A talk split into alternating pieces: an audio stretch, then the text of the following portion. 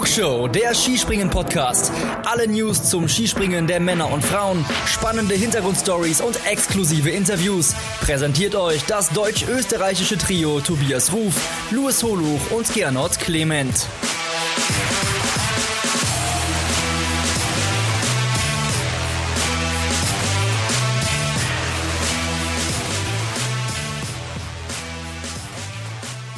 Teil 2 des großen Saisonrückblicks bei der Flugshow. Auch heute werden wieder die Flugshow Oscars verliehen und wir drei sind immer noch da. Ich bin Tobias Ruf und Gernot und Luis, ihr beide seid auch noch da. Und ja, Männer, wir haben schon auf die Saison der Damen zurückgeblickt. Hört's da wirklich noch mal gerne rein. War eine sehr coole Sendung. Da haben wir von Überraschungen, von Enttäuschungen, von fantastischen Flügen gesprochen und haben unseren Adler des Jahres und der Saison gekürt. Das wollen wir jetzt auch bei den Herren tun, beginnen diesmal aber mit zwei News, die uns erreicht haben. Und zwar, es ist für Gernot Clement wieder Zeit, sich an eine Skiflugschanze zu stellen und zu schlafen, denn die Skiflug-WM kehrt zurück an den Kulm. Gernot, weißt du schon, auf wessen Schultern du diesmal sitzen wirst und einpennen wirst? Nee, ich habe mir jetzt als Ziel gesetzt, dass ich derjenige bin, der jemanden auf der Schulter trägt und der dann auf mir schläft. Oder die. Schauen wir mal, ob ich es hinkriege. Okay. okay, also Gernot, die Uhr tickt. Du musst bis 2024, wenn dann die Skiflugwärme am Kulm ist, musst du Vater werden. Oder Onkel wenn, sein. Wenn nicht, borge ich mir eins aus. Das kriegen wir hin. Du kannst ja die Gerti im, im Notfall nehmen. ja? Das geht auch. Aber bring viel Leckerli mit, gell? Lammwurst, oder? Lammwurst. Mag die Gerti allerbeste, unser Osterlamm. Genau. Also die Skiflug-WM findet 2024 am Kulm in Österreich statt. Hätte eigentlich in Harrachov sein sollen, in Tschechien.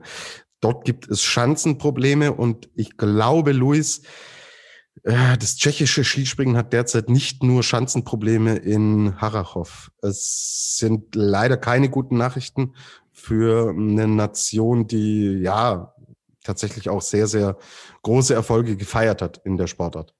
Äh, ja, absolut. Und diese äh, Schanzenthematik in Harhoff begleitet uns ja jetzt schon einige Jahre. Ähm, also wir erinnern uns alle noch, glaube ich, ganz gut daran, wie 2014 die, diese windumtoste Skiflug-WM dort stattgefunden hat. Ja auch nur mit zwei Durchgängen im Einzel. Und der Teamwettbewerb konnte ja erstmals in der Geschichte der Skiflug-WM gar nicht ausgetragen werden. Hätten wir damals schon gewusst, dass das quasi das letzte Jahr ist, ähm, in dem die, die Skiflugschanze zumindest noch in Betrieb ist, das hätten wir auch nicht unbedingt glauben wollen, aber der, der Zustand der Anlage ist tatsächlich verheerend und man muss sagen, ähm, Harachow hat schon im Oktober 2019, ich habe es gerade nochmal nachgeschaut, diese Skiflug-WM abgegeben, weil sie wussten, wir kriegen die Schanze in den nächsten viereinhalb Jahren einfach nicht mehr hin. Und ja, das äh, spricht im Grunde genommen schon Bände. Ähm, zumindest was die kleineren Schanzen am berühmt-berüchtigten Teufelsberg angeht, sieht es ein bisschen besser aus. Die hat man jetzt so notdürftig wieder hinbekommen. Ähm, ja, aber dass die größte der Schanzen da wieder in Betrieb gehen wird, nicht so wirklich realistisch. Äh, es, es mangelt am Geld, nicht nur was diesen Schanzenbau angeht, sondern halt auch äh, die tschechische Nationalmannschaft, wo es ja jetzt zu dieser Saison oder zur nächsten Saison dann wieder einen Trainerwechsel geben wird. Also äh, ja, es, es sieht nicht gut aus und es wird sich allzu schnell auch nichts ändern, leider Gottes. Absolut. Keine guten Nachrichten, auch im Hinblick auf die Zukunft. Gute Nachrichten aber gibt's von Daniel Andre Tande. Luis, wir haben letzte Woche ausführlich über diesen schlimmen Sturz in Planitzer gesprochen. Jetzt ist es aber so, dass er nach Hause darf. Ja, richtig. Ähm, ging jetzt alles doch ein bisschen schneller, als man vielleicht erwarten konnte. Ähm, er ist ja ähm, ja kurz nach unserer Aufnahme im Prinzip ja dann ähm, mehr oder weniger ja wieder wach geworden, hat sich dann auch direkt mit seinen mit seinen Liebsten, mit seinen nächsten Angehörigen direkt ausgetauscht. Die Zeichen waren alle super positiv. Er ist dann im Laufe der Woche ähm, von der Intensivstation ins Traumazentrum in der Uniklinik Ljubljana verlegt worden und jetzt ähm, aber wohl mit einem medizinischen Transport ähm, wieder nach Norwegen zurück. Da natürlich auch erstmal in, in eine Klinik. Ähm, aber es ist zumindest schön, dass er das äh, Osterfest ähm, ja jetzt äh, quasi ähm, in seinem Heimatland äh, verbringen konnte.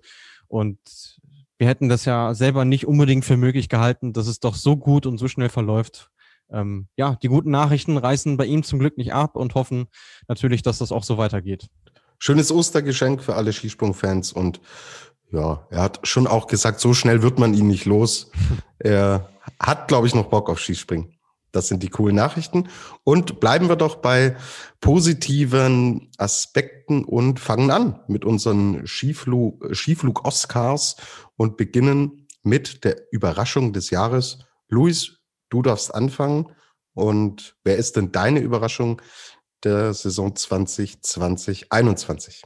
Ja, das mag jetzt vielleicht ein bisschen ähm, verwundern, weil wir in, oder sagen anders gesagt, in der letzten Folge hattest du ja Marita Kramer ähm, als große Überraschung ähm, mit der Begründung, dass diese Leistungsexplosion äh, nicht äh, vorhersehbar war.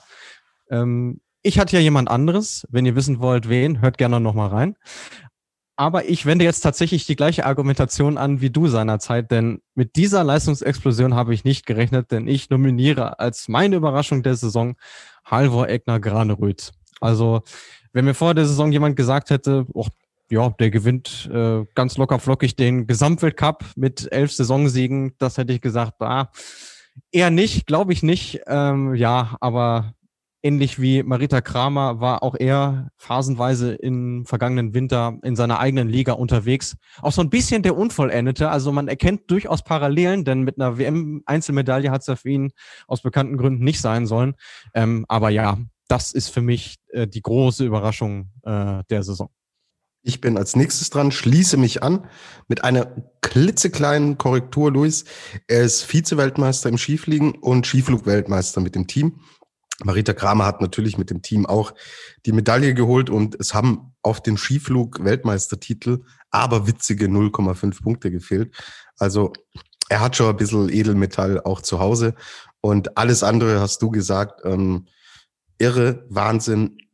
Er hat diesen Weltcup, ja, hat sie alle zerlegt. Er hat das sowas von dominiert und ist so krass weggesprungen. Für mich auch ähm, was ich sehr, sehr beeindruckend fand, dass er als natürlich ähm, Top-Favorit zur Vier-Schanzentournee fährt, dass es dort nicht funktionieren will und dass es dann wieder in den Weltcup-Modus geht, er umswitcht und wieder die Dinger reihenweise weggewinnt. Also da waren ja teilweise äh, drei, vier, vielleicht waren es sogar fünf, ich habe irgendwann den Überblick verloren, äh, Springen, die er einfach in Folge gewonnen hat. Und ja, Mai, wir hatten über ihn gesprochen, Gernot. Ähm, du hattest das explizit erwähnt, aber das ist so gut boah, und so dominant funktioniert, haben wir, glaube ich, alle nicht mitgerechnet.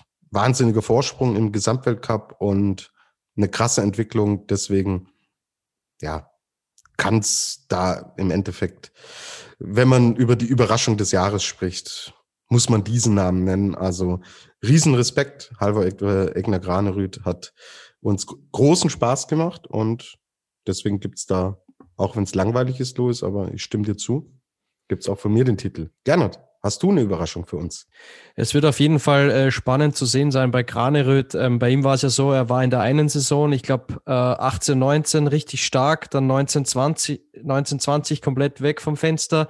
Jetzt diese überragende Saison. Also eigentlich müsste er nächste Saison wieder schwächeln. Also schauen wir mal, äh, wie, sich, wie sich das weiterentwickelt. Aber ich glaube, wir haben dazu auch sogar eine, eine Hörerfrage bekommen. Schauen wir mal. Ähm, was wir da am Ende noch besprechen. Ähm, meine Überraschung der Saison ähm, dass ich mich ein bisschen abhebe von euch beiden. Äh, Granerüth hat es natürlich ja verdient, aber wir wollen ja auch hier äh, ein bisschen Abwechslung reinbringen. Ähm, ich denke ganz gern zurück an den ähm, Normalschanzen-WM-Titel von Piotr Schiwa in Oberstdorf.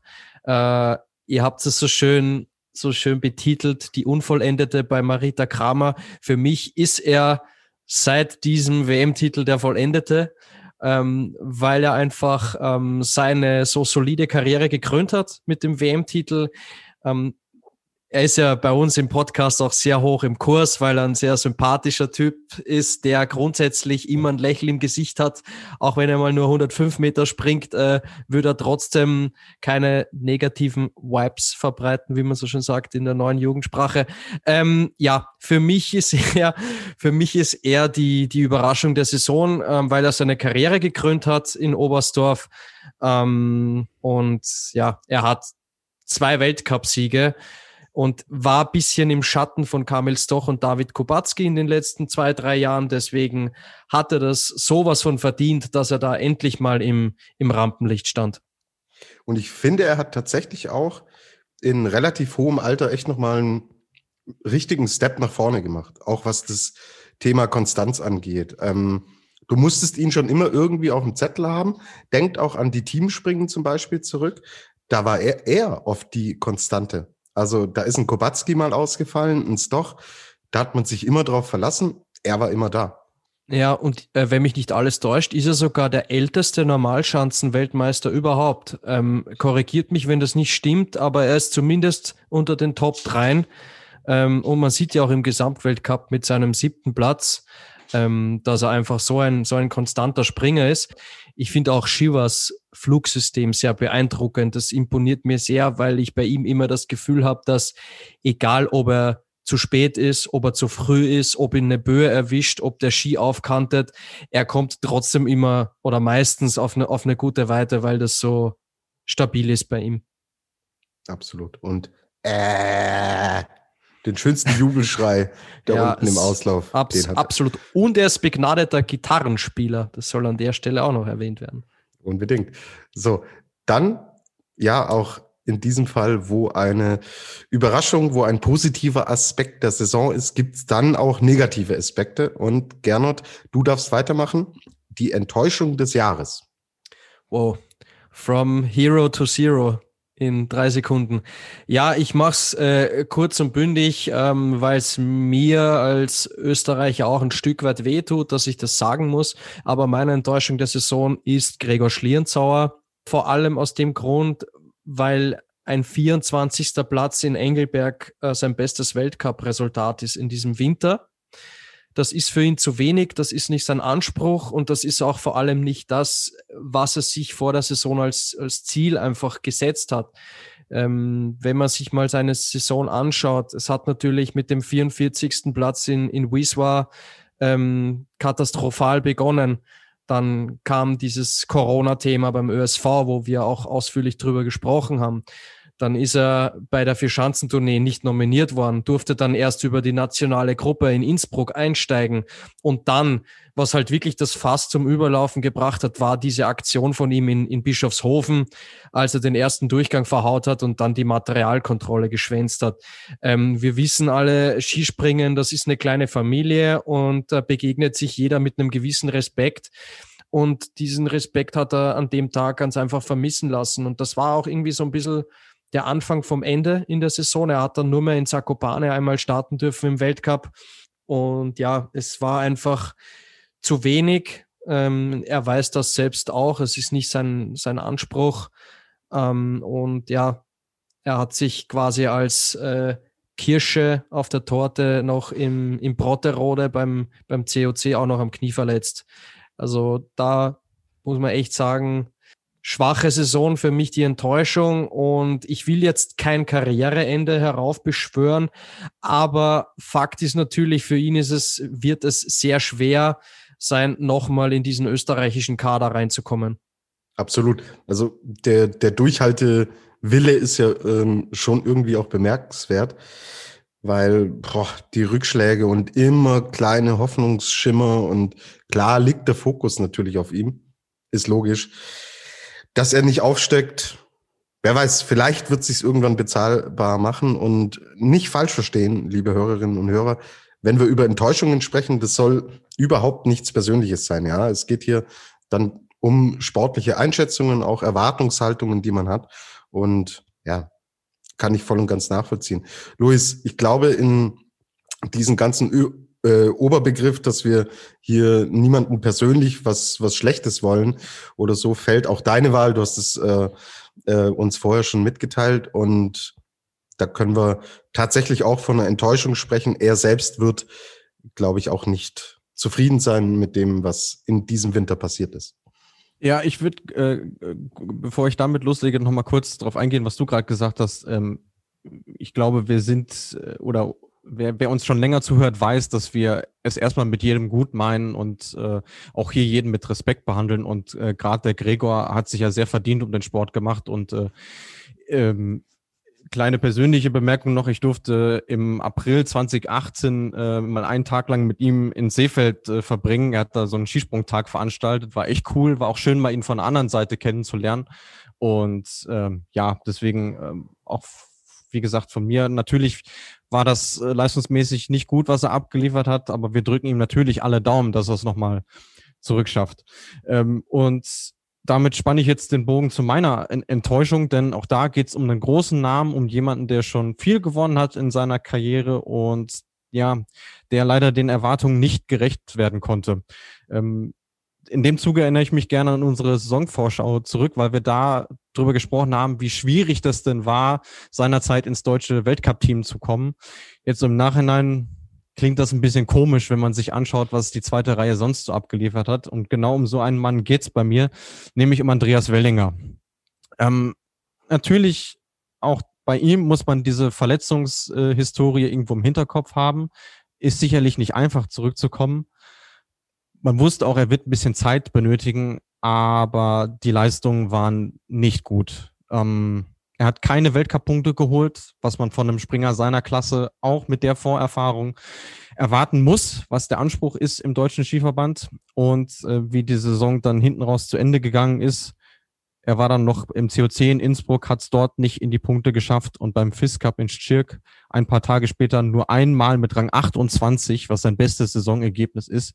Und dann war die Saison für ihn auch schon am 20. Januar vorbei, was Wettkämpfe angeht das, äh, ja, es tut mir wirklich leid, aber für mich ist das definitiv unter der Kategorie Enttäuschung zu verbuchen. Ich denke, er wird auch nicht zufrieden sein mit seiner Saison. Kann er ja also nicht, ja. Ich, ich hatte mit ihm noch gesprochen, das war im, im Sommer, als er auch seinen ersten Sprung wieder gemacht hat und ja, ihr kennt ja Wellinger, immer positiv und war total happy und zuversichtlich damals dass es hinhaut. Er hat es dann ganz am Anfang auch in der internen Qualifikation über die deutsche Meisterschaft ja auch gerade so auf der letzten Rille äh, gefühlt hat das ins Team geschafft und ja, es hat dann von Anfang an so eine negative Dynamik angenommen, aus der er nicht rausgekommen ist. Aber er kommt, wie gesagt, erstmal die Knieverletzung, dann da die Schulterverletzung, die er sich in Australien während Corona hat er seine Schwester. Also es waren auch Geschichten dabei, die kannst du eigentlich äh, so nicht erfinden. Er hat mir damals echt alles erzählt, wie, wie das abgelaufen ist. Irre, aber witzig. Und ja, wir warten ab. Andy Wellinger ist echt noch extrem jung und da muss der Reset-Button einfach gedrückt werden. Wie der gedrückt wird, wie schnell es geht, werden wir sehen.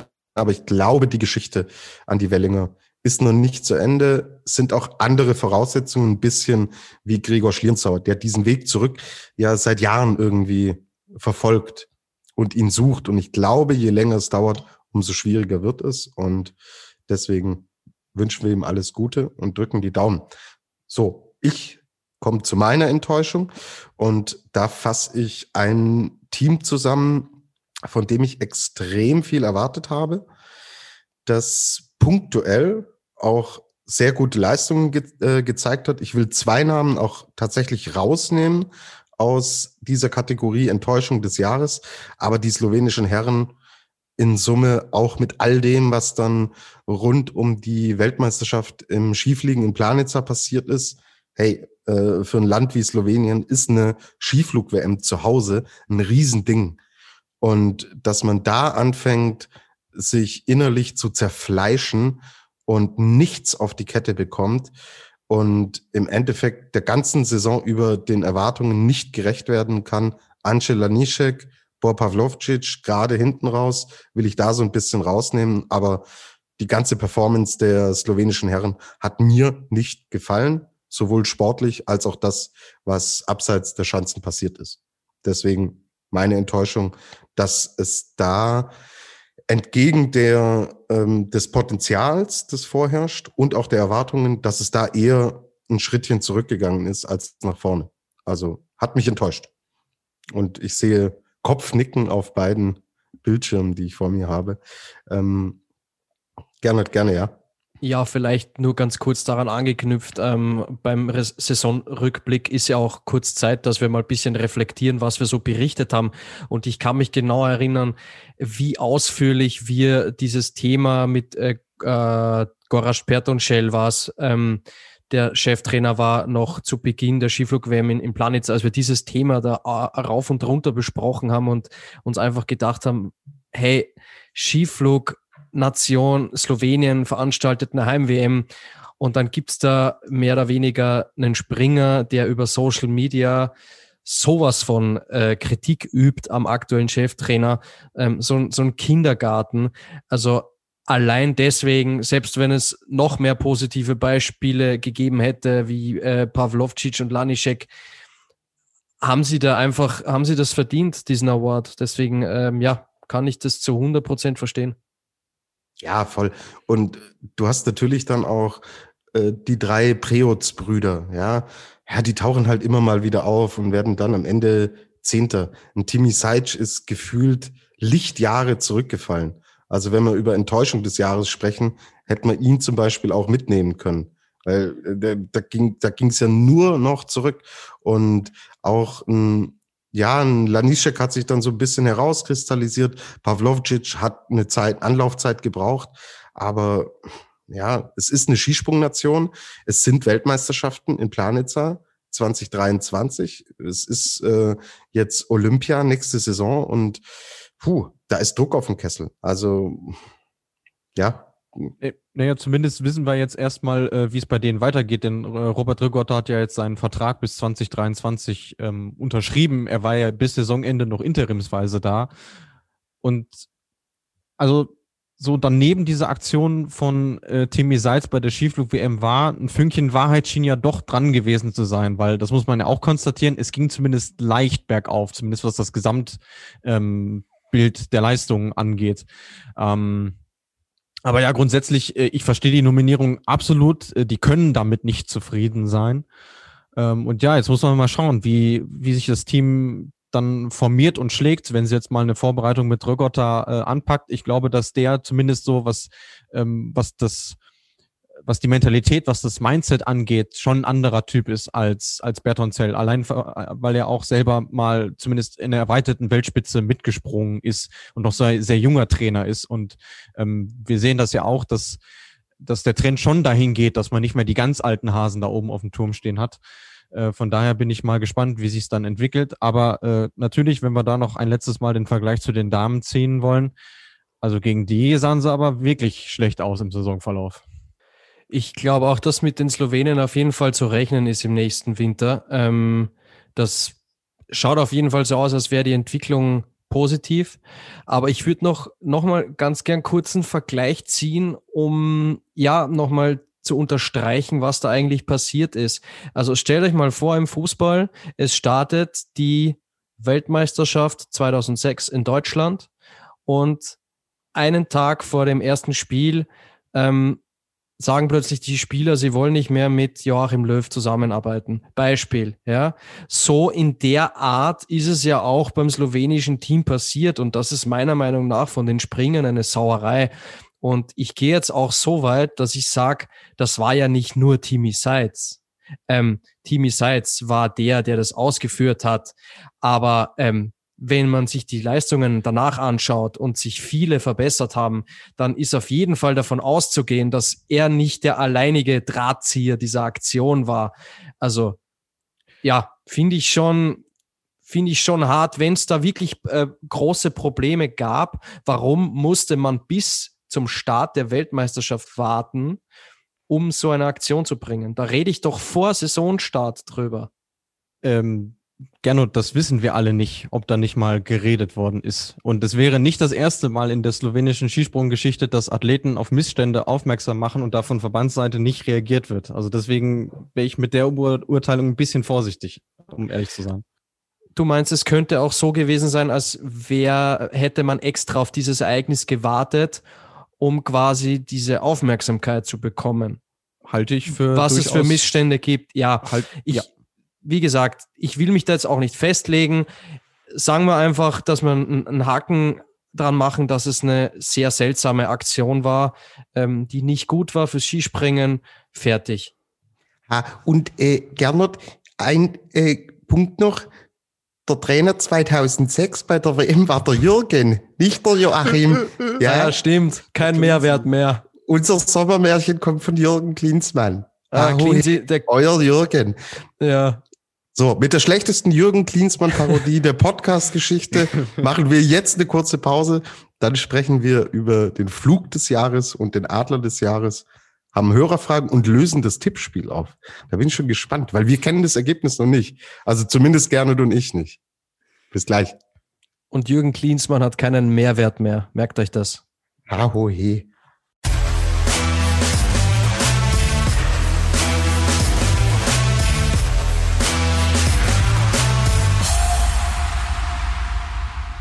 Weiter geht's bei den Flugshow-Oscars. Wir blicken zurück auf die Saison 2020, 21 im Skispringen und haben noch zwei spannende Kategorien zu vergeben und beginnen mit dem Flug oder dem Sprung des Jahres.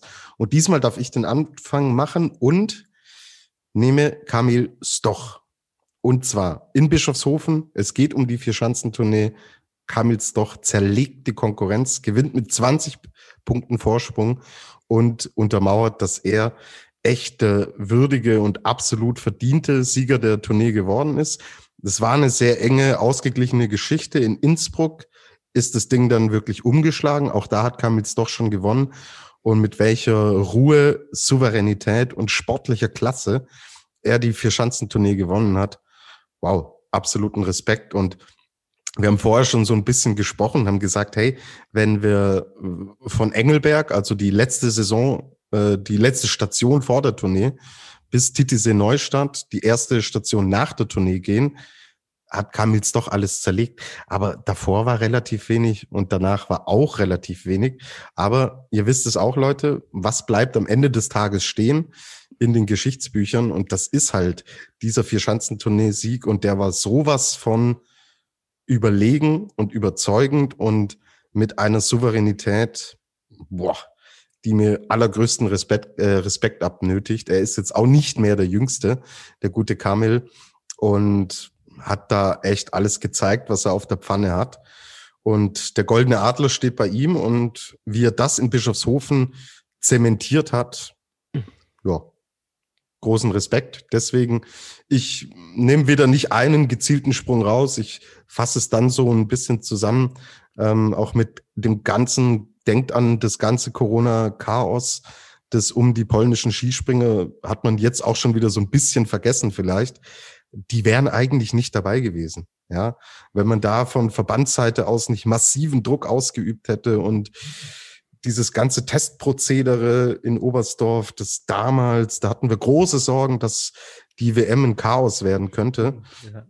Ja, und ähm, dann hat man sie doch zugelassen. Es war ein Hin und Her. Ich weiß, ich glaube, das war der längste Abend, die längste Nacht, der früheste Morgen in der ganzen Wintersportsaison für mich. Dieses ganze Chaos, was da rund um die Tests vor dem ersten Springen in Oberstdorf passiert ist. Und dann nach all dem Trubel so hinzugehen und das Ding so cool runterzubringen. Auch wenn er, glaube ich, mit der gesamten Saison nicht zufrieden sein wird, nicht zufrieden sein kann, kriegt er noch diesen Preis on top, weil es echt krass war, was er bei der Tournee abgeliefert hat. Kam jetzt doch für mich Flug-Performance des Jahres. Gernot, was hast du denn noch im Hinterstüberl, was dir da einfällt? Ich fand es übrigens auch okay, dass die Polen dann starten durften, aber wichtig war mir vor allem, dass ähm, Philipp Aschenwald die Kohle hat behalten dürfen für seinen Qualisieg in Oberstdorf. Du Das meinst, dass, du meinst, dass ihm die nicht weggeschnappt wurde, ja? dass ihm die nicht weggeschnappt wurde, ja. Ähm, Clemens Muranka war es, ne? Der war falsch positiv. Richtig, ja. Ja, genau. Äh, Flug der Saison. Jetzt muss ich schon wieder nach Planica. Jetzt waren wir erst in Slowenien, aber gehen wir nochmal hin. Ähm, ja, einer der wenigen Lichtblicke der österreichischen Saison in diesem Weltcup-Winter war der Auftritt von Michi Heiböck bei der Skiflug-Weltmeisterschaft. Man muss sich da ein bisschen zurückerinnern. Es gab ja die Corona-Fälle nach dem Auftaktwochenende in Wieswa. Da hat es ja wirklich äh, positive Testergebnisse gehagelt im österreichischen Team. Ähm, und Michi Heiböck ist dann quasi aus der Quarantäne auf die Schanze aller Schanzen und ist dann insgesamt zwar nur Vierter geworden, weil ihm Markus Eisenbichler knapp 15 Punkte, um knapp 15 Punkte den dritten Platz weggeschnappt hat. Ähm, aber sein erster Durchgang von Michi Heiberg, der bleibt mir besonders in Erinnerung. Und zwar waren das 245,5 Meter. Das nach der Corona-Pause, ich habe mir sogar das Datum aufgeschrieben, es war der 11. Dezember. Ähm, ja, bleibt mir nachhaltig sehr positiv in Erinnerung ähm, ja, was Michi Heiberg da geleistet hat bei der Skiflug-WM in Planitzer war echt großartig, großer Sport. Ich finde, auch als Vierter, er, er hätte sich eine, eine Medaille verdient gehabt. Jetzt Spaß beiseite, Markus Eisenbichler hat sich die Bronzemedaille sowas von verdient gehabt. Also da war zu viel Abstand. Ähm, aber trotzdem war das mein persönlicher Flug der Saison. 245,5 Metern. Michi Heiböck, Skiflug-WM Planitzer ja, gerne, dann nutzen wir vielleicht die Gelegenheit, um so ein bisschen auch ähm, zurückzublicken. Wir müssen es jetzt nicht aufdröseln ähm, ja. in alle Einzelheiten, haben während der Saison viel drüber gesprochen.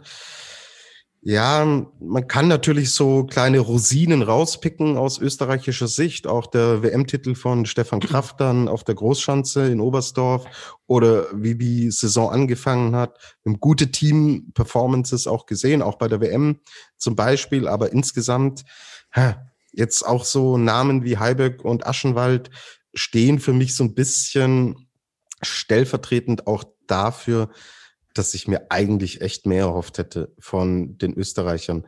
Wir wissen, Stefan Kraft, die Rückenprobleme, Corona, all das, was dann rund um Corona auch passiert ist, aber wirklich warm geworden bin ich nicht mit der Saison der österreichischen Herren. Ja, also drei Statistiken zur österreichischen Saison. Statistik 1, kein Weltcupsieg. Statistik 2, kein einziger in den Top 10 im Gesamtweltcup. Statistik 3, gerade mal drei Podestplätze im gesamten Winter. Und das ist für eine Top-Nation wie Österreich im Skispringen auf jeden Fall zu wenig. Und deswegen kann man mit der Saison auch nicht zufrieden sein. Ich kann mich erinnern, wir hatten ja das Interview mit äh, Martin Koch vor der nordischen Ski-WM. An alle Hörerinnen und Hörer hört da echt auch gerne nochmal rein. Da, da reden wir vor allem über den, den Aspekt, ähm, wie groß ist der Unterschied zwischen Qualisprung und Wettkampfsprung. Und ich glaube, das war mit das größte Problem bei den österreichischen Springern, dieser Glaube, dass man es im Wettkampf auch genauso runterbringen kann wie in der Quali. Weil in der Quali war ein Kraft, wenn es einen Rücken gehalten hat, ein Huber, auch ein Aschenwald teilweise oft vorne mit dabei. Aber im Wettkampf waren wir dann meistens äh, zwischen 10 und 20. Das war so das, das ÖSV-Metier im Klassement. Plätze 10 bis 20 und natürlich war die Weltmeisterschaft in Oberstdorf erfolgreich und die macht auch vieles wett, aber sie ist nur eine Momentaufnahme und die gesamte Weltcup-Saison spiegelt halt doch einen Prozess wieder. Und sehr, sehr schwierige Saison mit zweimal, zwei Corona-Wellen, kann man fast schon sagen, im ÖSV-Team. Und ja, kein einziger Weltcup-Sieg, eine der schwächsten Saisons in den letzten Jahrzehnten. Da kann man nicht zufrieden sein, aber, und das will ich auch noch an der Stelle erwähnen, Andi Wiethölzel, finde ich, hat seine Sache trotzdem sehr gut gemacht, weil er trotz aller Widrigkeiten immer die Ruhe bewahrt hat, sich immer vor seine Jungs gestellt hat, ähm, sich zu jedem Interview hingestellt hat und ähm, versucht hat, wirklich sachlich und nüchtern zu analysieren. Das hat mir persönlich sehr gut gefallen. Und ich würde sagen, gehen wir Ihnen jetzt ein paar Monate Pause, hoffen wir, dass wir die Pandemie dann besiegt haben und dann rechnen wir in einem Jahr nochmal ab wir dürfen gespannt sein. Potenzial ist sicher da und dann sehen wir, was daraus wird. Ja, ähm, den, den Punkt mit, mit äh, Wiethölzel ähm, ähm, hätte ich jetzt auch äh, noch, noch genannt, auf jeden Fall. Das hat mir auch sehr gut gefallen, dass er wirklich immer äh, versucht hat, die Ruhe zu bewahren und das auch auszustrahlen. Und mein, es nutzt ja auch nichts, wenn man sich äh, nach außen hin irgendwie verrückt macht. Auf der anderen Seite ähm, bereitet mir das, was du angesprochen hast, gerne dann schon wieder ein bisschen Sorgen, weil ähm, jetzt versetzen wir uns tatsächlich mal in die Situation, dass diese Pandemie irgendwann mal ja, sagen wir mal, zumindest in den Griff bekommen wurde, dass irgendwann dann auch wieder Zuschauer oder gar Zuschauermassen an den Schanzen sind. Der Druck für die ÖSV-Adler wird ja nicht kleiner. Und wenn sie es in leeren Stadien schon nicht schaffen, ähm, den Druck von einem Wettkampfsprung ähm, auszuhalten oder damit klarzukommen, das wird ja dann in einem Hexenkessel am Innsbrucker Berg Esel oder an der Paul-Ausner Leitnerschanze ja nicht besser oder bei der Skiflug-WM in Bad Mitterndorf in ein paar Jahren. Also äh, das noch als kleine Anmerkung von mir dazu. Deswegen wird der Gernot für jedes Skispringen eine extra Einladung bekommen, weil er pennt ja dann. ja. Selbst wenn die Österreicher gewinnen. So. Deswegen, Gernot, verzeih mir, dass ich den einbauen musste, aber. Augen zu, dann klappt's. Sozusagen. Ganz genau. Das ist das Motto. So, Luis, du darfst, ja. äh, du darfst uns auch noch den Flugsprung Performance des Jahres jetzt präsentieren? Ja, ich habe das Ganze wieder sehr wörtlich genommen, ähm, das ja so meine Art ist ab und zu mal. Nee, Spaß beiseite. Ähm, wir haben die Slowenen vorhin sehr ausführlich behandelt, äh, kritisiert, ähm, auch zu Recht. Äh, dazu stehen wir natürlich auch. Aber für mich äh, der Flug der Saison im wahrsten Sinne des Wortes waren diese 249,5 Meter von Bor Pavlocic beim Saisonfinale in äh, Planica. Allein schon eine coole Geschichte, weil der Mann nämlich aus dem Planica-Tal kommt, also quasi daheim, ist er dann äh, hat er den weitesten Flug der Saison absolviert und äh, ganz witzige Geschichte. Ich habe mit einem Freund aus den USA, der auch äh, leidenschaftlicher Skisprung-Fan ist, immer so ein kleines Tippspiel, wenn es ums Skifliegen geht. Und er hatte gesagt, der weiteste Flug der Saison geht auf 249 Meter. Also schon richtig gut geschätzt. Ich, ich hätte mich das nicht getraut. Aber ja, es ist einfach immer was Spektakuläres, wenn jemand so weit die Schanze hinuntersegelt, äh, vor allem an diesem Wochenende wo es ja auch mit einigen Widrigkeiten ähm, behaftet war. Von daher äh, für mich ein, ein super Saisonabschluss. Absolut. Können wir nur zustimmen. Luis, du darfst gleich weitermachen. Jetzt küren wir den Adler des Jahres und du bist dran. Ja, ich meine, ähm, wir hatten es in den letzten beiden Folgen oder in den letzten drei oder vier oder ich, ich weiß gar nicht wie oft, äh, ja. sehr oft jedenfalls, ähm, eine ziemlich gute Quote. Und ähm, da uns jetzt oder mir zumindest allmählich die Worte fehlen, kommt diese Gelegenheit jetzt sehr passend, dass wir den Adler der Saison vergeben. Ich vergebe meinen Adler der Saison an Karl Geiger, denn was er abgerissen hat, er war bei allen Saisonhöhepunkten voll am Start. Skiflug-Weltmeister ist er geworden bei der Verschanzentournee extrem guter Zweiter, vielleicht einer der besten Zweiten in der Geschichte, wie auch immer, zumindest moralisch gesehen. Und dann natürlich zum äh, krönenden Abschluss noch das Wochenende in Planica, was irgendwie ja sich jetzt so zu seiner Schanze entwickelt hat. Plus natürlich noch die nordische Ski-WM. Also ihr merkt, die Liste ist lang. Und endlich sind wir diesen Mythos vom Kleinschanzenkarl jetzt auch los. Es wurde Zeit. Von daher Gratulation an ihn. Und da ich ihn auch nominiert habe, ähm, vier Schanzentournee, auch der zweite Platz. Sieg in Oberstdorf. Also er war, das, er kommt aus der Quarantäne, ist äh, Vater geworden, muss in Quarantäne gehen, ähm, hatte vorher ähm, Nishni Tagil ausgelassen, weil er dachte, oh, da kommt die Tochter zur Welt, geht dann nach Planitza, wird Weltmeister, kommt zurück, Tochter kommt auf die Welt, Karl Geiger muss in Quarantäne. Unklar, ob er überhaupt starten kann. Kommt hin, gewinnt als erster Oberstdorfer, glaube ich, seit 50 oder 60 Jahren das Springen zu Hause. Wird am 60, Ende, ja, ja. ja, wird am Ende Zweiter der Vier-Schanzentournee. Auch seine beste Platzierung überhaupt äh, bei einer Tournee. Und das, was danach gekommen ist, wissen wir, Sportler des Monats März in Deutschland. Das musst du als Skispringer erstmal schaffen. Und ja, ähm, wir haben ihn hier gehuldigt und gewürdigt und ich nehme ihn auch. Und deswegen Luis und Tobias sagen Karl Geiger, Gernot, du hast aber jemand anderen. Obwohl wir wissen, dass du eigentlich Karl Geiger auch wahrscheinlich genommen hättest und großer Fan bist, aber du hast ein bisschen Abwechslung für uns und hast einen Adler des Jahres. Ich fand es überraschend, gerne. Du hast es mir schon gesagt. Ja, ich habe oft genug schon geschwärmt von Karl Geiger, deswegen lassen wir das jetzt erstmal weg. Ich habe mich für einen Elch entschieden. Aber wer jetzt glaubt, ich habe mich für Halvor Granerüth entschieden, der hat sich getäuscht. Mein Adler der Saison ist Robert Johansson.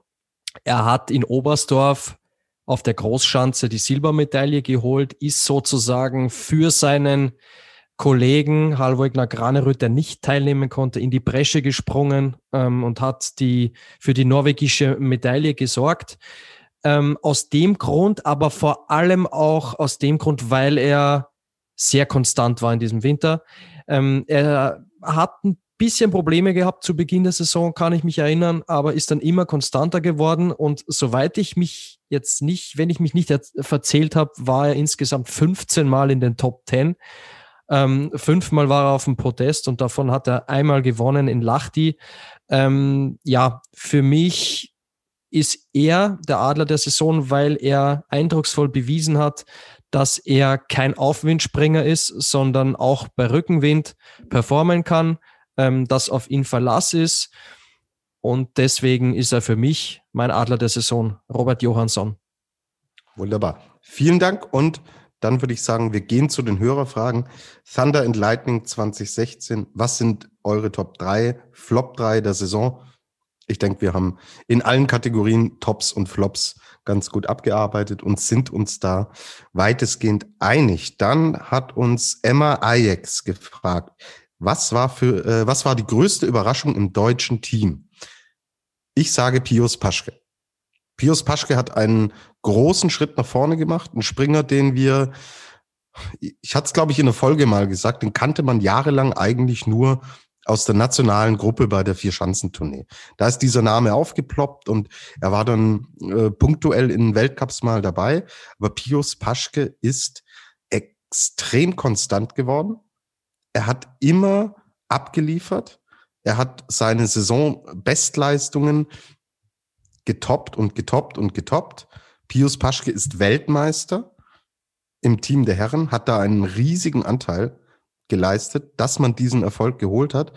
Und er hat es wirklich auch in schwierigen Phasen, als Markus Eisenbichler, Karl Geiger Probleme hatten, war er plötzlich bester Deutscher. So, Sakopane und äh, solche Geschichten lassen grüßen. Und dass er in dem Alter nochmal diese Entwicklung und diese Konstanz aufbauen kann, ist für mich im deutschen Team eigentlich die größte Überraschung, weil ich schon auch finde, das, was Karl Geiger und Markus Eisenbichler an der Spitze tun, ist natürlich qualitativ dann in den, äh, auch bei den Großevents natürlich besser als das, was Pius Pasch gemacht. Aber wir wissen, was, äh, was Eisenbichler und Geiger zu leisten imstande sind. Und von wo Paschke kommt und von wo Geis, äh, Geiger und Eisenbichler kommen, ist dann doch für mich eigentlich die größte Überraschung, dass Paschke diesen nächsten Step auch gemacht hat und ein unverzichtbarer Teil dieser Mannschaft ist. Hätte ich zum Beispiel einem Konstantin Schmid eher zugetraut als einem Pius Paschke. Ja, äh, kann ich mich, kann ich mich nur anschließen. Wirklich sehr, sehr gute Wahl. Ähm, ich würde noch mal einen anderen Namen in die Runde werfen, nämlich Martin Hamann. Denn der war in unserer Saisonvorschau auch ein relativ großes Thema, weil wir da gesagt haben, ah, der ist im Sommer über so super unterwegs gewesen, hat den Quotenplatz für Deutschland geholt, den siebten seiner Zeit noch. Die Älteren werden sich noch dran erinnern. Und dann war aber gerade für mich die Frage, hm, er hatte, er war schon mal in dieser Situation und hat es dann nicht geschafft. Schafft er es jetzt dieses Mal? Und er hat es geschafft. Er ist viertbester Deutscher im Gesamtweltcup geworden mit Rang 24. Und ja, also auch wie, wie bei Paschke, ähm, da muss man auch immer sehen, ja, von wo kommt er denn? Auch der war so ein Weltenbummler, ja, zwischen Weltcup und Kontinentalcup, so, so, so ein Fahrstuhlspringer, wenn man die Analogie mal äh, bemühen möchte. Und er hat es jetzt in dieser Saison tatsächlich bestätigt, ja, er kann mit der Weltspitze mithalten und das auch über den gesamten Winter hinweg. Und von daher äh, würde ich den auch nochmal äh, in den Ring werfen. Und er ist vom besten Verein der Welt, nämlich vom SG Nickelhütte Aue Allein Von deswegen. Der SG Nickelhütte Aue. Der SG Nickelhütte, Nickelhütte Aue. Ähm, und zu Martin Hamann vielleicht noch eine kurze Ergänzung. Wenn wir zurückblicken auf die Skiflug-WM in Planitzer, ähm, war ich ein bisschen, habe ich mit ihm mitgefühlt, äh, weil er im Training schon einen guten Eindruck gemacht hat, ähm, es dann aber nicht in den Wettkampf. Er wurde dann nicht nominiert, war auch klar, weil er war zum ersten Mal bei einer Skiflug-WM. Aber ich fand, dass er bei der Skiflug-WM im Training einen guten Eindruck gemacht hat. Ähm, in fast jeder anderen Nation wäre er wohl aufgestellt worden mit den Sprüngen, die er gezeigt hat. Grüße an die Slowenen an der Stelle, ja. Absolut. Gut, kommen wir zur nächsten Frage. Finn Wittiber fragt, ähm, ist eine lange Frage, ich versuche es mal äh, kurz runterzubrechen. Ähm, wie wichtig ist das Momentum der letzten Springen mit Ausblick auf die nächste Saison? Gehen beispielsweise Athleten jetzt wie Kobayashi oder Geiger, bei denen es super gut gelaufen ist, jetzt in Planitzer, mit ähm, mit dem Gefühl, mit dem Ziel äh, in die nächste Saison, um den Gesamtweltcup mitspringen zu können? Und wie wird zum Beispiel Granerüth äh, jetzt die Vorbereitung angehen nach seiner Corona-Erkrankung? Er musste ewig in Oberstdorf dann auch noch bleiben. WM lief nicht so, wie er hofft. Ähm, und äh, ja, unser User hat das Gefühl, das Selbstverständnis, alles gewinnen zu können, sei ihm abhanden gekommen. Also wie beurteilt ihr denn jetzt genau dieses Momentum, das man aus Planitza da noch mitnehmen kann. Luis, vielleicht machst du mal einen Anfang. Ähm, also ich glaube, dass das schon auch drauf ankommt, ähm, aus auch da wieder, woher man kommt, also wie die Saison so verlaufen ist. Also die, die Namen, die er zuerst genannt hat, so, so Geiger und Kobayashi, die, wissen schon, dass sie das Potenzial haben, um einen Gesamtweltcup-Sieg ähm, mitzuspringen. Dafür hat es jetzt das äh, Wochenende in Planica nicht so unbedingt gebraucht. Also bei Geiger viel weniger als bei Kobayashi selbstredend noch. Ähm, aber letzten Endes, boah, wir reden von einer Vorbereitung, die jetzt extrem lange ist. Auch also wir wissen ja auch noch gar nicht, wann geht's denn eigentlich weiter. Im Normalfall gibt's ja noch einen Sommer Grand Prix und da würde ich schon sagen, dass das wichtiger ist als der Saisonabschluss jetzt im März, weil ihr braucht ja nur in den Kalender gucken, das ist eine ewig lange Zeit hin, bis der nächste Winter wieder losgeht und dann kannst du dir vom guten Gefühl, äh, was du dir am letzten in, in der Saisonschlussphase quasi erarbeitet hast, ähm, nicht so viel, ja nichts für kaufen. Und Graneröd ist für mich sowieso noch mal ein, ein, Sonderfall. Also man hat schon gemerkt, dass der nicht bei bei 100 Prozent war, also dass bei dem die die Akkus schon ordentlich leer waren. Ähm, aber der ist so mit sich im Reinen, der hat gesagt, so ja, ich habe den Gesamtweltcup gewonnen, das war mein großes Ziel vor der Saison. Äh, hätte ich mir jetzt die WM als Ziel gesetzt, wäre es eine Vollkatastrophe gewesen. So bin ich absolut gelassen. Ja, das hilft natürlich schon mal. Ähm, man kann natürlich jetzt auch nicht von ihm erwarten, dass er nächste Saison auch der große Dominator ist. Die Wahrscheinlichkeit, dass das sein wird, ist auch nicht allzu groß. Ähm, aber ja, also um die Frage abschließend zu beantworten, ist für den Moment nice to have, spielt dann aber in Hinblick auf den nächsten Winter keine große Rolle mehr. Genau. sehe ich auch so. Deswegen da auch von meiner Seite aus keine Ergänzung. Weiter geht's. Caro Skisprung-Fan 2005. Was ist eure Meinung zur Saison von Karl Geiger? Perfekt. Nahezu perfekt. Caro, wir haben viel drüber gesprochen. Nicht nur in dieser Folge, aber das haben wir äh, durchaus beantwortet. Team Germany Support was war für euch die größte Überraschung? Da haben wir auch schon drüber gesprochen. Carla Epps hat das auch gefragt. Positiv, negativ überrascht. Haben wir drüber geredet. BTS, Eckart, Hyro, Dancing Queen. Welcher Wettkampf war für euch am unfairsten? Also ich, also ich fand Willingen echt nervig. Ich weiß nicht, ob es man als unfair bezeichnen kann. Aber alles, was in Richtung zwei Stunden ging und was so krasse Windverhältnisse äh, hervorgebracht hat, weiß ich nicht, Luis, du schnaufst schon. Hast du irgendwas in Richtung unfair ähm, direkt auf dem Zettel?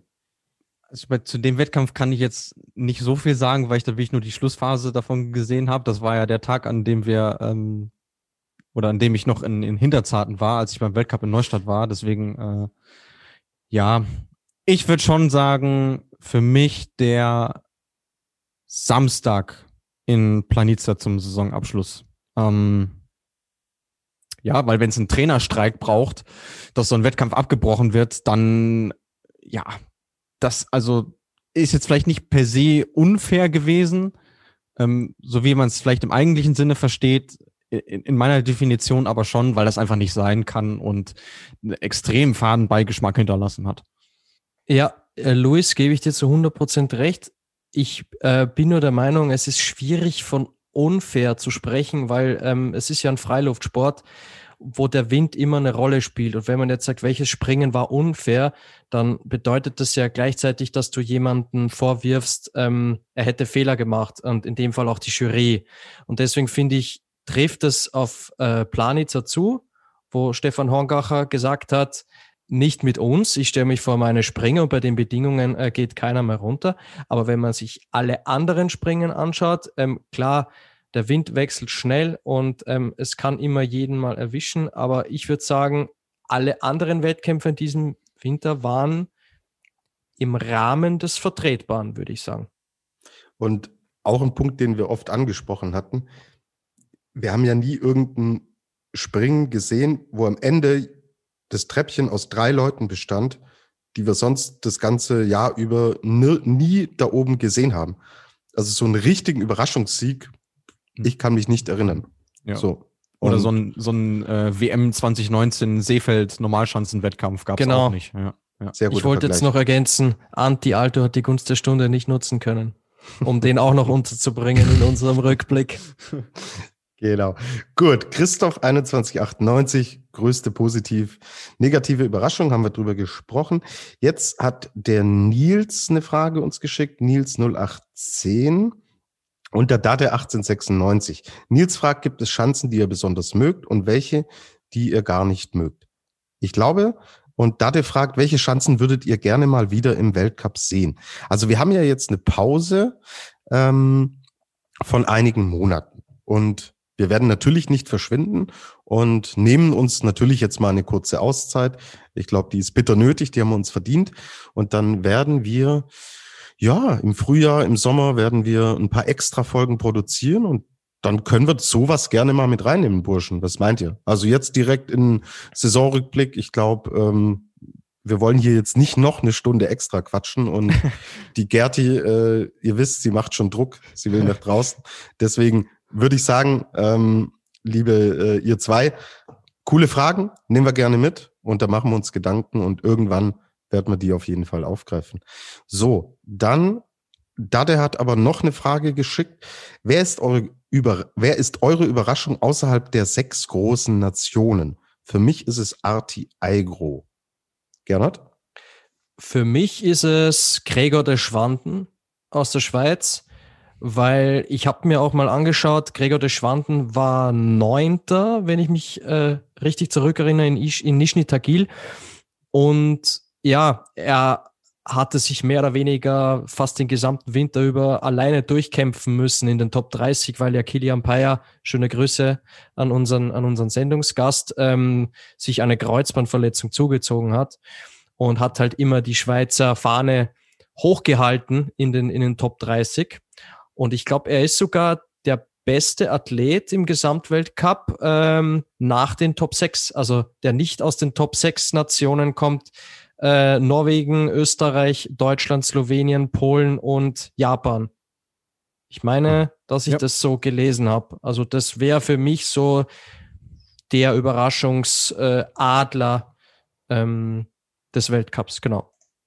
Luis, hast du noch einen?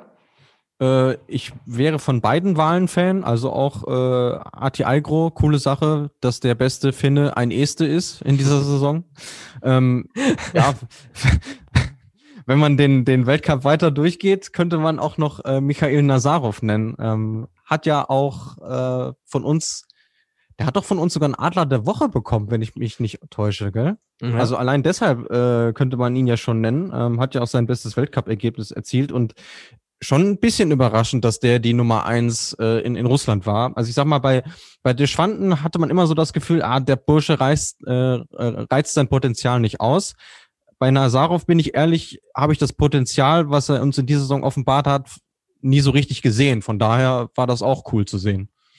Mhm. Fand ich auch. Ich hätte ihn jetzt auch genommen, Luis. Den hast du mir schön weggeschnappt auf der, auf der Zielgeraden.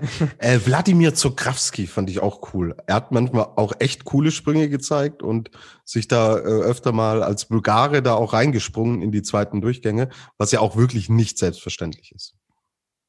Genau. Den ja. hatte ich jetzt noch mit dazu. Und Luis, jetzt sind wir alle total gespannt. Unsere Hörerfragen haben wir abgearbeitet. Und du hast dir die Mühe gemacht und von unserer Saisonvorschau tatsächlich nochmal die Tipps rausgeholt. Ja. So, jetzt, Junge, hau, hau raus die Dinge. Ich bin wirklich gespannt. Ja, also ich kann sagen, es hat, es hat keiner irgendwem was weggeschnappt. ähm, also ich, ich werfe nochmal die Zitate rein und dann offenbare ich die Tipps. Also es war einmal ein Satz äh, von einem gewissen Gernot Clement. Er sagte, äh, nachdem wir unsere Tipps offenbart hatten und er exakt das gleiche getippt hat, das zeigt ganz einfach, was für unfassbare Experten ihr seid. Und ein gewisser Tobias Ruf äh, urteilte über meine Tipps. Sehr gute Tipps, Luis. Das spricht für deinen Sachverstand. Ja, jetzt muss ich mir den Sachverstand selber quasi absprechen, weil ich ja das Tippspiel hier auswerte. Aber ich spreche euch den Sachverstand gleich noch mit ab. Deswegen kommt es am Ende auf das Gleiche raus. Wir fangen mit dem Nationen Cup an. Gernot hatte getippt, Deutschland. Tobi hatte getippt, Deutschland. Luis hatte getippt, Deutschland. Ja, hat, ja. Nicht, ganz, hat nicht ganz hingehauen. Ne? Haben uns zwei andere Nationen den Titel weggeschnappt. ja.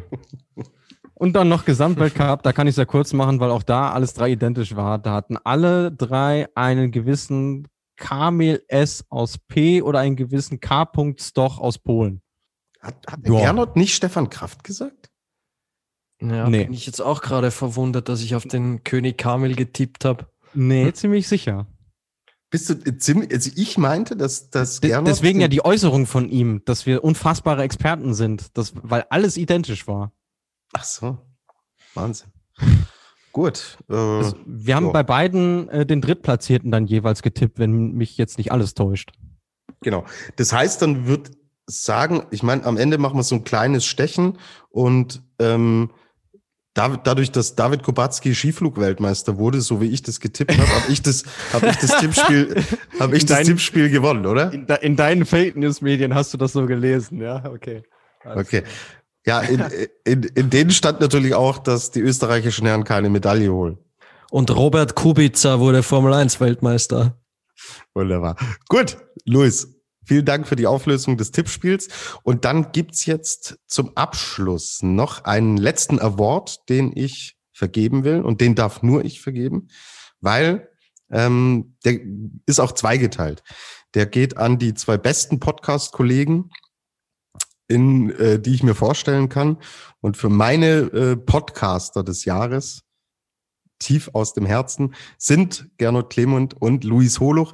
Burschen, ihr wisst es, ich bin ja Frühjahr, Sommer so mit der Idee auf euch zugekommen und hat mir gedacht, hey, mir fehlt ein cooler Skispringen-Podcast und hat mir überlegt, hm, wen könnten, könnte ich denn da mitnehmen? Wer kennt sich aus? Wer ist unterhaltsam? Wer ist zuverlässig? Hat Bock drauf? Und dann dachte ich, komm, schreib den Gernot an, schreib den Luis an habe ich getan und es, ich habe einige unkluge Entscheidungen getroffen, auch in meinem Berufsleben. Aber die zwei Entscheidungen waren wirklich gut. Burschen, vielen, vielen herzlichen Dank. Wenn ich mir damals mit der ersten Grundidee einen Skispringen-Podcast hätte wünschen können, ja, er wäre so, wie er jetzt ist. Und dafür möchte ich mich ganz herzlich bedanken. Hat immer Spaß mit euch gemacht. Sehr unterhaltsam coole Talkrunde, unser schöner Stammtisch, wie Luis gesagt hat. Und deswegen danke euch. Ja, jetzt ähm, komme ich natürlich nicht umhin, dir was zu entgegnen und muss jetzt sagen, jetzt hast du mir leider meine Vokabel weggeschnappt, weil ich wäre nochmal drauf zu sprechen gekommen, weil das für mich mittlerweile echt ein cooles Wochenritual geworden ist, dass man sich äh, mit seinen Skisprung-Buddies am Ende der Woche nochmal austauscht, nochmal zusammensetzt, äh, ab und zu auch mal bei einem Kaltgetränk nochmal philosophiert über die schwebenden Männer und Frauen auf den zwei Brettern. Und äh, ja, es war mir ein Fest. Die gesamte Saison über hat richtig, richtig viel Spaß gemacht. Ähm, nicht zuletzt dank deiner großartigen Anmoderation. Also da müssten wir eigentlich mal ein Best-of zusammenschneiden, Tobi. Das war wirklich ganz, ganz großes Kino. Ja, Thomas Gottschalk, wenn er dich, äh, wenn er dich gehört hätte, wäre er stolz auf dich gewesen. Aber er hat sich jetzt für die DSDS-Jury entschieden. Schande auf sein Haupt.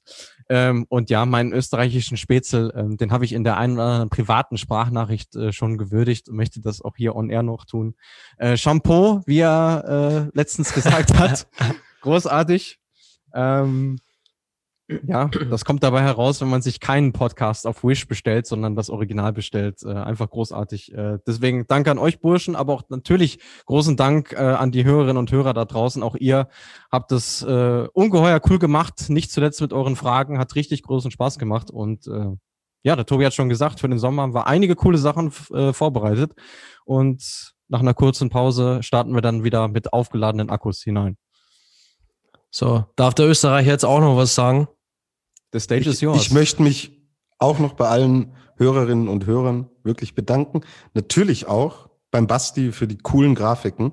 Mm. Das dürfen wir nicht unterschlagen, der uns da mega unterstützt hat, die ganze Saison über. Also Basti, fetten, fetten Dank und echt coole Arbeit, die du äh, da machst. Gerne kannst gleich noch den äh, Twitter-Handle, wo wir Bast, äh, wo wir die Hörerinnen und Hörer Basti erreichen können, auch finden. Machte wirklich genial. Und Gernot, dann kriegst du jetzt das Abschlusswort und das Abschlussmotto für die kurze Pause, die wir jetzt auch einlegen, weil da muss man sich natürlich jetzt auch erstmal orientieren, was man denn in dieser Zwischenzeit alles so machen soll.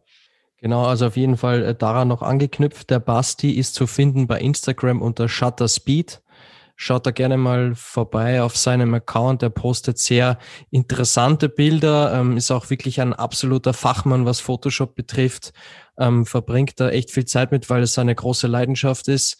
Und ja, schaut's da gerne vorbei. Es lohnt sich auf jeden Fall. So, und was kann ich jetzt noch Kluges hinzufügen, ähm, nachdem es ihr beide mir schon so viel äh, Honig ums Maul geschmiert habt. Ich gehe mal zurück an den Moment, als der Tobi mir geschrieben hat, ähm, ob wir nicht einen Skisprung-Podcast machen wollen. Und mir ist dann sofort klar geworden, ähm, ich brauche nicht lange überlegen, ich will das machen, weil ich genau weiß, beim Tobi, da hat das Ganze Hand und Fuß. Ähm, und da machen wir keine halben Sachen. Und genau deswegen war das von Anfang an eine klare Geschichte. Und als ich dann vom Tobi gehört habe, dass als dritter Kollege ähm, das deutschsprachige äh, Skisprunglexikon mit dabei ist, äh, Luis Holoch, ähm, mit dem ich ja gefühlt meinen äh, Corona-Winter in unserer Spätzeltime und so äh, ver verbracht habe ähm, ja, dann kann ich nur an der Stelle sagen, dass mich sehr stolz macht, mit euch beiden äh, die Saison so hautnah intensiv begleitet zu haben. Und ähm, ja, großes Dankeschön an Tobi, der sich wirklich immer auch um die Moderationen gekümmert hat. Ihr wisst ja, Tobi ist ein, ein Pionier auf dem Moderationsgebiet. Ähm, Luis mit seinem Fachwissen und seiner Hingabe für Skispringen ist ein Wahnsinn auch. Ähm, also ja, kann mich nur bedanken. Und einen wichtigen Punkt würde ich gerne noch erwähnen. Und da will ich mich äh, vor allem bei dir bedanken, Luis, und zwar, dass du mir so krass das Damen-Skispringen näher gebracht hast, ähm, weil mich hat's vorher schon interessiert, ähm, aber durch deine Leidenschaft fürs Damen-Skispringen ähm, wurde das bei mir noch immer mehr und immer mehr. Und ähm, ich glaube, ich kann da nicht nur für mich sprechen, sondern auch für viele Hörerinnen und Hörer, ähm, wenn ich sage, das Damen-Skispringen muss immer bekannter werden von Jahr zu Jahr und irgendwann wird es auch hoffentlich bald äh, diese verflixte Damen für Schanzentournee geben. Ähm, solange wird es auch diesen Podcast geben, bis das endlich stattfindet. Und genau, wir hoffen, dass es bald soweit ist. Also, liebe Hörerinnen und Hörer, macht es gut. Wir hören uns bald. Fliegt, soweit es geht. Und tschüss.